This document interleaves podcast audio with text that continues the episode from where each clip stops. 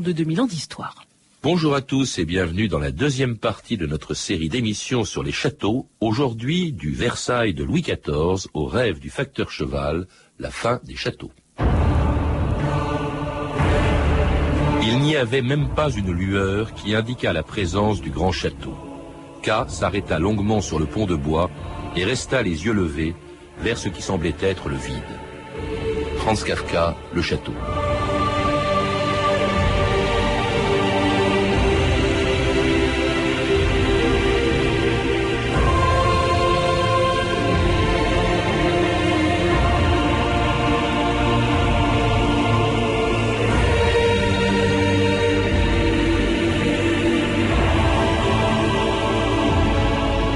D'histoire.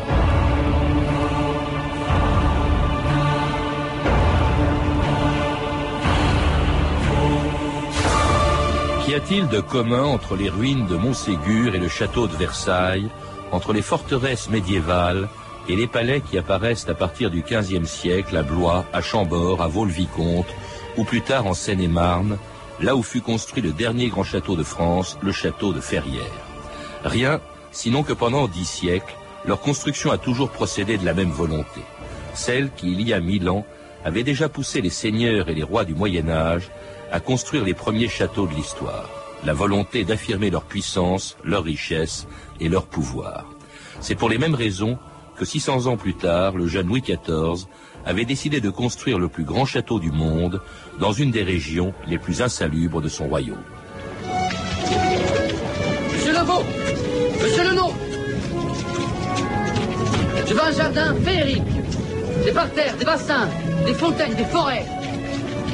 Tout doit se construire à partir de cette perspective. Ah, sire La campagne de Versailles est désespérément plate Le sol est un cloaque. Sur les collines, il y a les arbres, mais là, partout, ce ne sont que marais. La nature se plie comme les hommes. Je veux, vous le ferez. Mettez mille, trois mille ouvriers s'il le faut. Plantez des arbres adultes. Madre, il ne veut pas nous emmener dans cette base.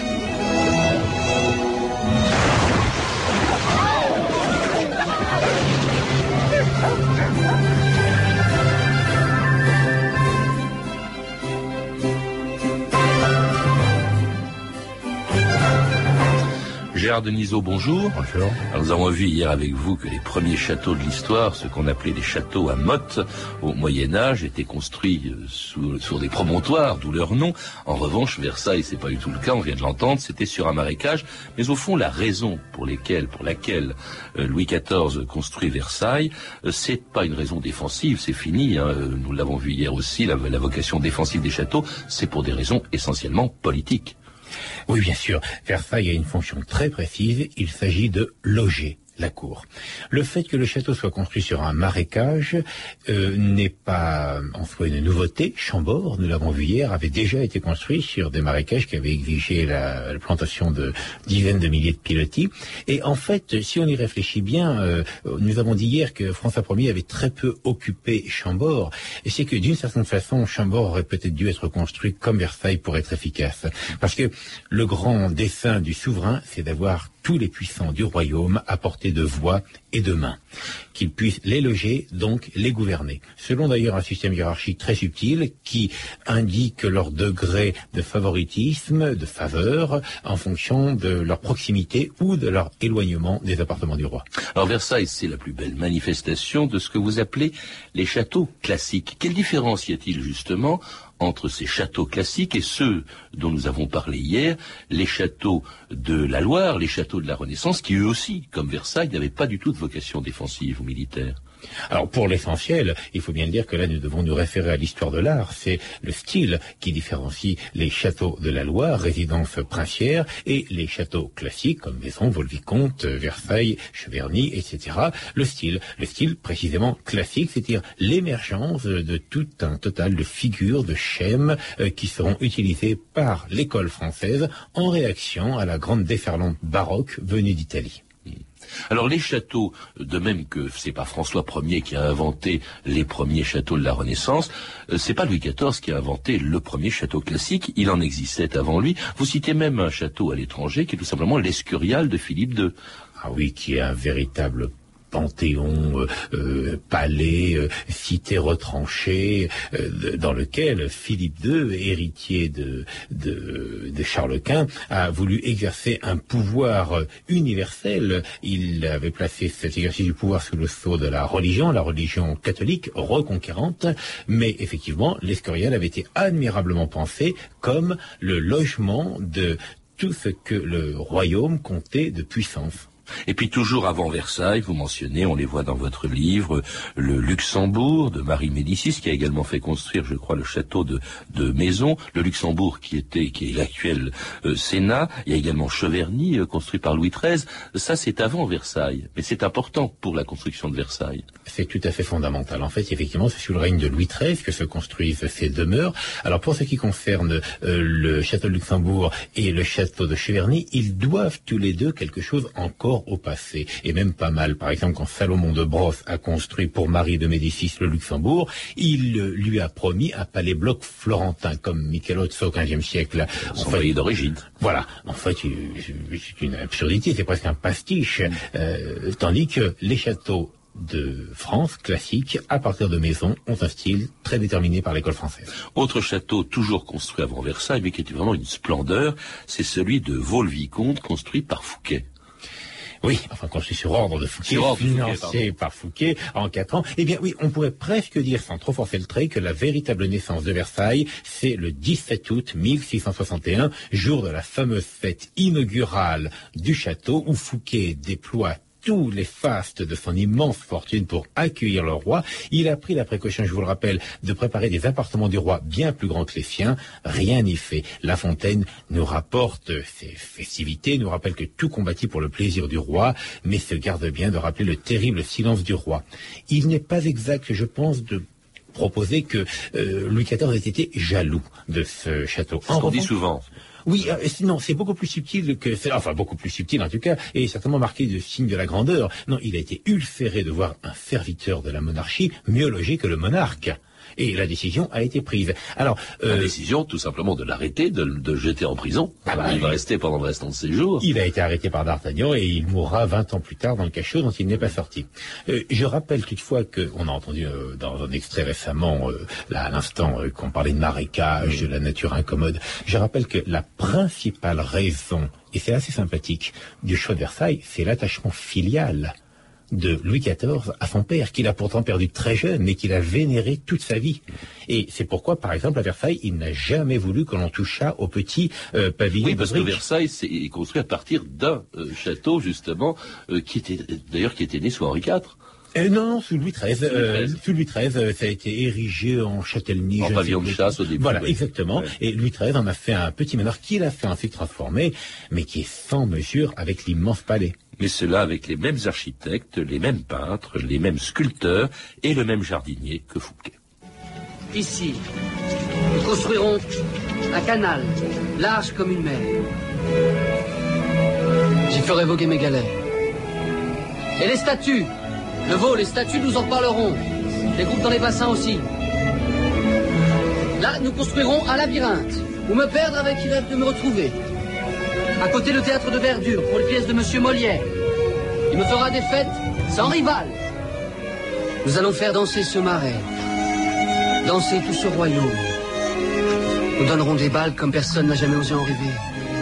Des illuminations à faire pâlir les étoiles. Nous chanterons la vie, l'amour.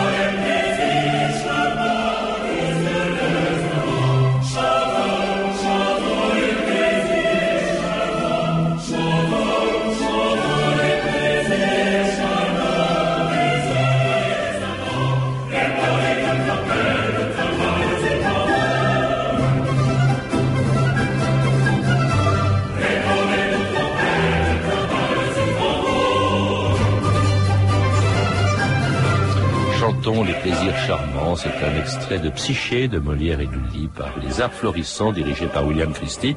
Euh, on le voit bien avec euh, Versailles, euh, Gérard Denisot, il n'y a pas que l'architecte qui compte, il n'y a pas que le veau, il y a Lully, il y a la musique, il y a Molière, et puis alors il y a le nôtre. Car il y a une chose qui est très importante à Versailles, plus que dans tous les châteaux qui ont pu précéder, c'est l'importance que Louis XIV accordait au jardin de le nôtre. Au parc, oui. Il y a là aussi une raison euh, qui est presque d'essence philosophique, euh, voire parfois métaphysique, l'exercice de la maîtrise de l'homme sur la nature comme sur les hommes.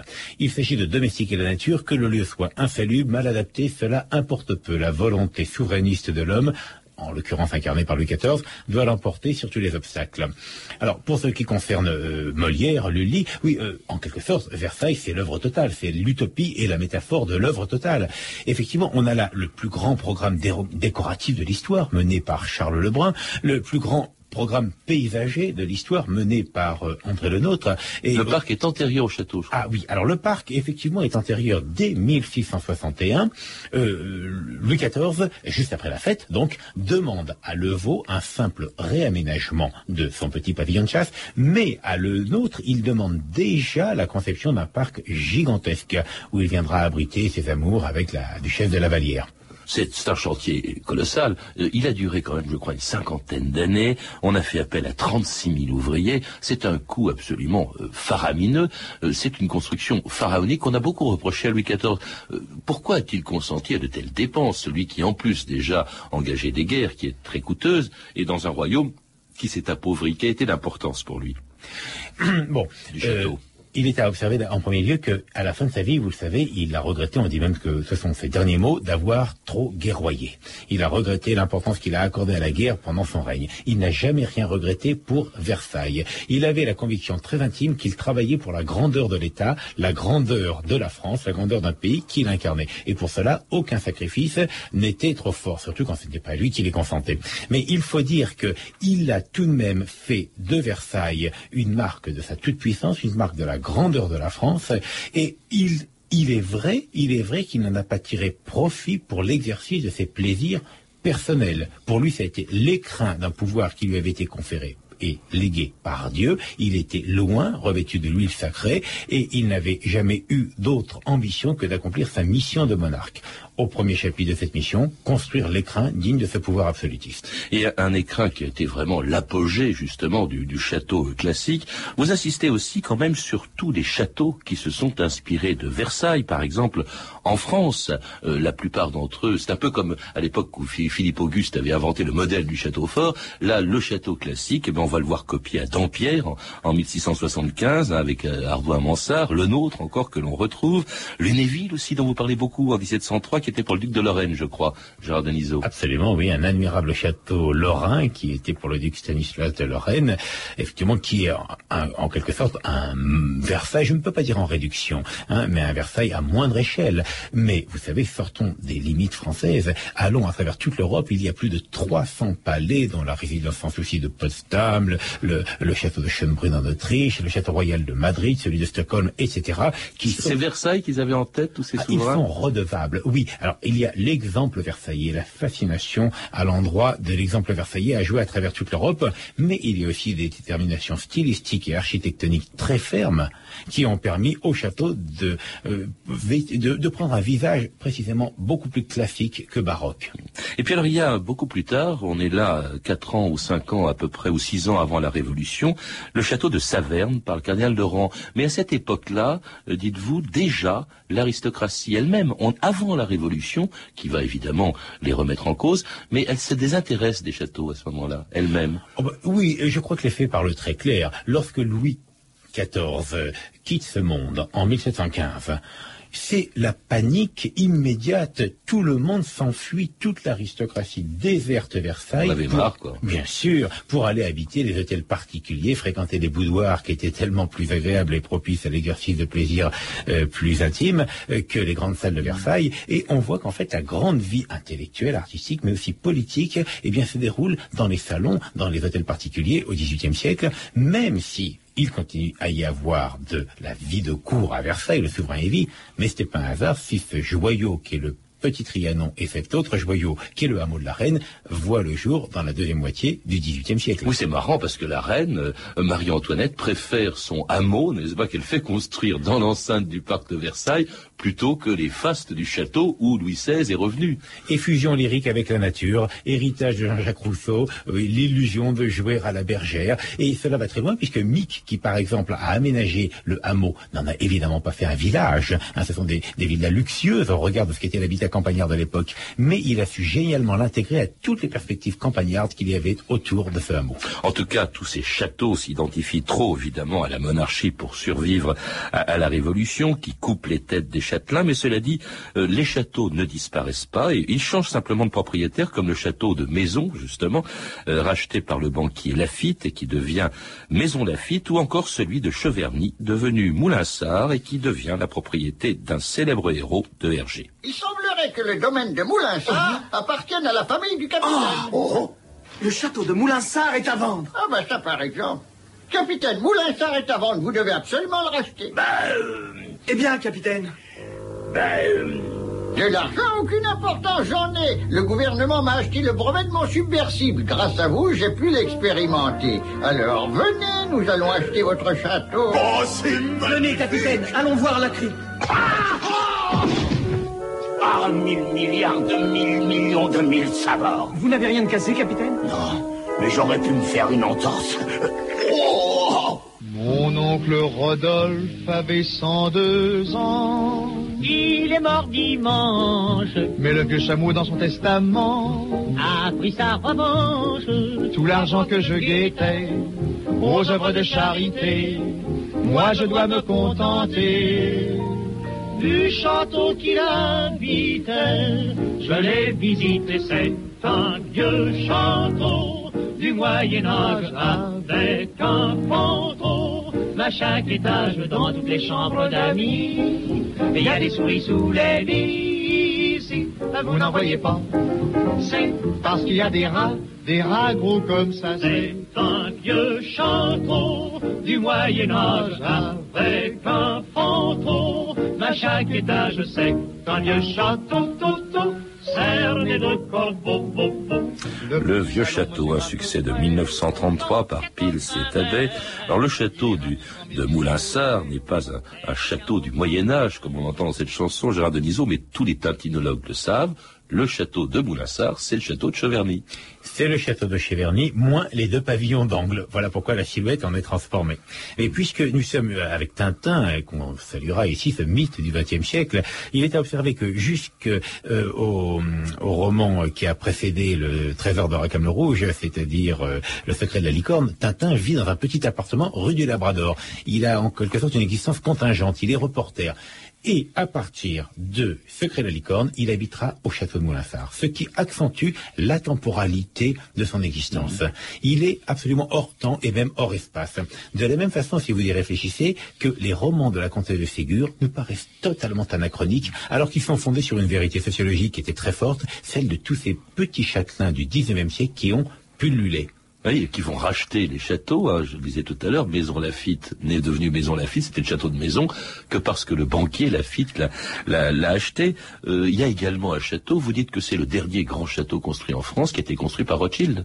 Oui, Rothschild, le château de Ferrières, le dernier grand château. Bon, le dernier grand château, c'est Saverne. Mais justement, euh, euh, la Révolution française, dit-on souvent... La Ferrière est postérieure. Ah, très C'est postérieur, un grand mais justement, c'est un château du 19e siècle. Ouais. Alors, il, n'est-ce pas, le 19e siècle a été un siècle qui a construit un nombre incroyable de châteaux, mais des grosses demeures prétentieuses qui voulaient en fait en imposer au voisinage et qui étaient la manifestation de la réussite matérielle et non plus euh, le signe de l'exercice d'un pouvoir qui aurait été conféré de droit divin. C'est le pouvoir de l'argent, quand même. C'est le pouvoir de l'argent, c'est la plutocratie qui s'impose. Et Ferrières est, bon, on peut penser ce qu'on veut, le parc de Ferrières, heureusement, est admirable, mais c'est une espèce d'énorme pastiche qui ne fait pas de Ferrières l'héritier de Versailles. Cependant, il est vrai que si la Révolution française a porté un coup fatal au château, on verra encore des grands châteaux, même féeriques au XIXe siècle. En Allemagne, le château de Neuschwanstein. Mais avant même, la Ferrière a été construite sous Napoléon III. Bon, Oui. Napoléon III est également euh, l'auteur ou à l'origine de ce que vous appelez un château, qui est en fait un hôtel, qui est l'hôtel du palais à Biarritz.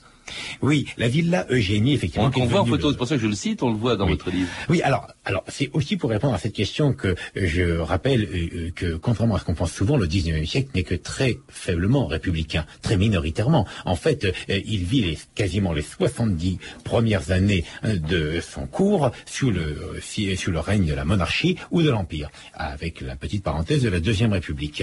Et donc, à cette époque, les petits propriétaires terriens reconstruisent ou achètent des demeures dont ils font le centre de leur pouvoir, qui en général se limite aux terres qui les entourent.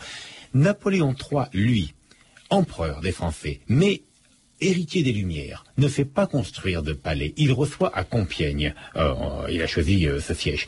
Mais pour sa femme, Eugénie, il fait construire effectivement une immense villa n'est-ce pas, la villa Eugénie sur le littoral atlantique, tout près de la frontière espagnole. Et nous voyons là un très intéressant dévoiement. Mhm. Parce qu'on voit que ce, cette villa, château, devient un palais, puis un palace. Alors, il est aussi responsable, on peut le dire, je crois, de certaines restaurations euh, plus ou moins hasardeuses. Un vieux château médiéval restauré par Viollet-le-Duc, c'est Pierrefonds. Pierrefonds, effectivement. Alors, bon, que dire de Pierrefonds? En général, on en parle avec un amusement vaguement teinté de mépris, mais bon, malgré tout, d'abord, ça a sauvé Pierrefonds, et ensuite, ça a permis de découvrir quelque chose qui est très plaisant, c'est-à-dire l'imaginaire dont nous vêtons le château. Oui, parce qu'il fait rêver. Vous citiez à l'instant ce château extraordinaire aussi de la fin du 19e siècle, qui est un château médiéval construit fin 19e par Louis de Bavière, c'est Neuschwanstein. Il y a d'autres exemples comme ça de, de rêves. Il y a Facteur Cheval, son palais, euh, dont d'ailleurs euh, il disait je construisais en rêve un palais féerique. Pourquoi le mettre aussi dans les châteaux? C'est plus tellement un château, euh, Gérard Denisot. Ah J'y tenais absolument, ne serait-ce que pour saluer la mémoire de ce grand homme, de Ferdinand Cheval, et pour justement parler de cet objet étrange qui n'est pas contingent, qui est extraordinaire, qui n'est même pas habitable, et qui est un palais, un palais idéal, c'est-à-dire l'image de cette demeure féerique qui est hors le domaine des hommes, hors la contingence quotidienne. Parce qu'il y avait le dévoiement, c'est-à-dire ce palais idéal qui n'a pas été nommé idéal par lui-même, par un ami de ses poètes, ou un poète de ses amis, ou alors le pastiche, c'était Ferrière.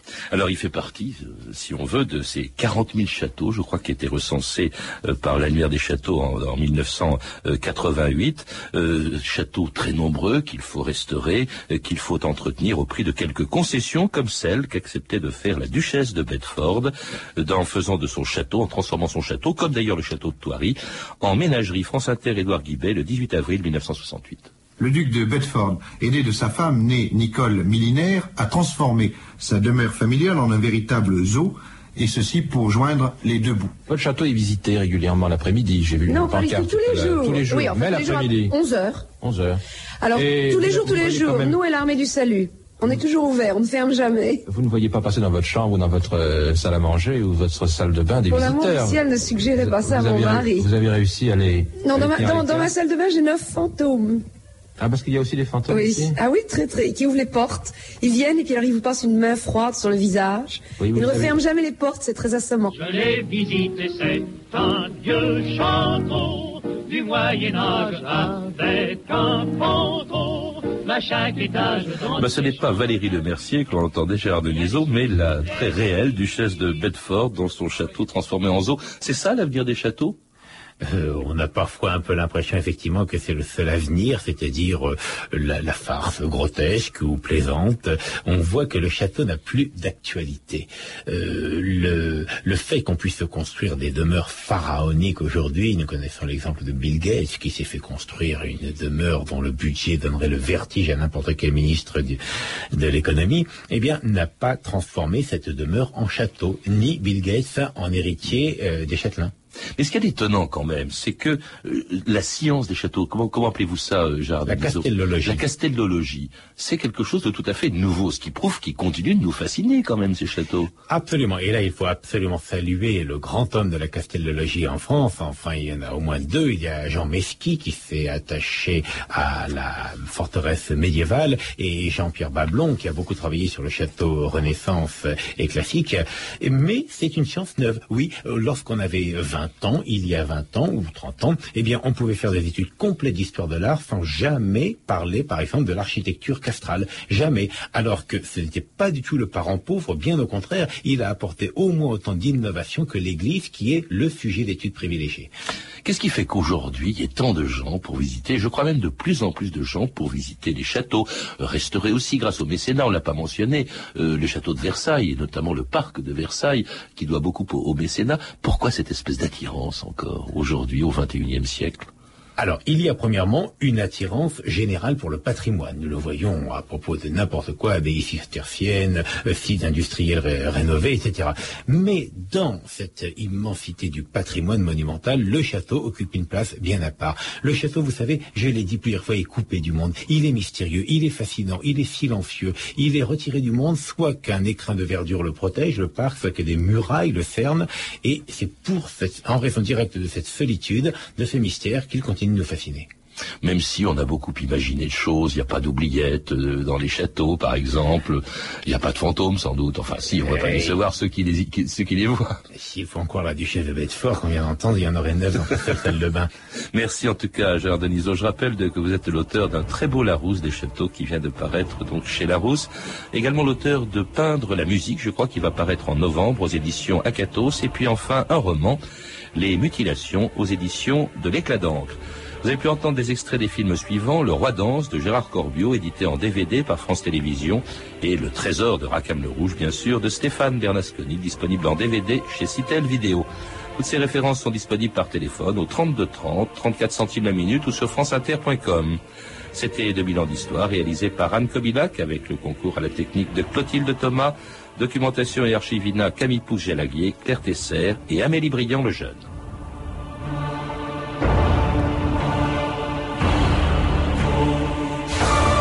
Nous écoutions l'émission du 1er novembre 2005. Demain, dans 2000 ans d'histoire, John Edgar Hoover, 2000 ans d'histoire, tout l'été, 13h30 avec euh, Patrice Gélinet. Dans quelques minutes, l'Afrique enchantée, Vladimir Cagnolari et Solo Soro. Bien sûr, Millionnaire vous offre la possibilité de devenir millionnaire. Ouais Et pour ces 15 ans, Millionnaire vous offre en plus des centaines de milliers de tickets et des séjours de rêve dans des villas de rêve. Ouais, ouais Mais bon, Millionnaire ne vous offre pas la crème solaire qui va avec. Ah ouais 15 ans de millionnaire, 15 ans de... Ouais, ouais, ouais De rêve. Opération organisée à partir du 13 juillet 2006 jusqu'à épuisement des tickets, édition spéciale avec coupon bonus. Voir modalité au sein du règlement publié au journal officiel. L'obsession, la priorité de tout le monde aujourd'hui. Mais c'est le bien-être. Le bien-être. Pour l'atteindre, chacun sa méthode. Le feng shui, la poterie, la chirurgie, l'homéopathie, les boîtes de nuit, la structure, le tantra, le tantro. Moi, j'ai la mienne. Elle est infaillible. Je vous dis simplement, pour retrouver le chemin intérieur de votre moi, voyagez en première classe. Cet été, offrez-vous la première classe. Les allées simples TGV et Corail sont à partir de 29 euros en première classe. Faites vite. Offre soumise à condition. SNCF. France Inter, 14h, les informations, Céline Aslo.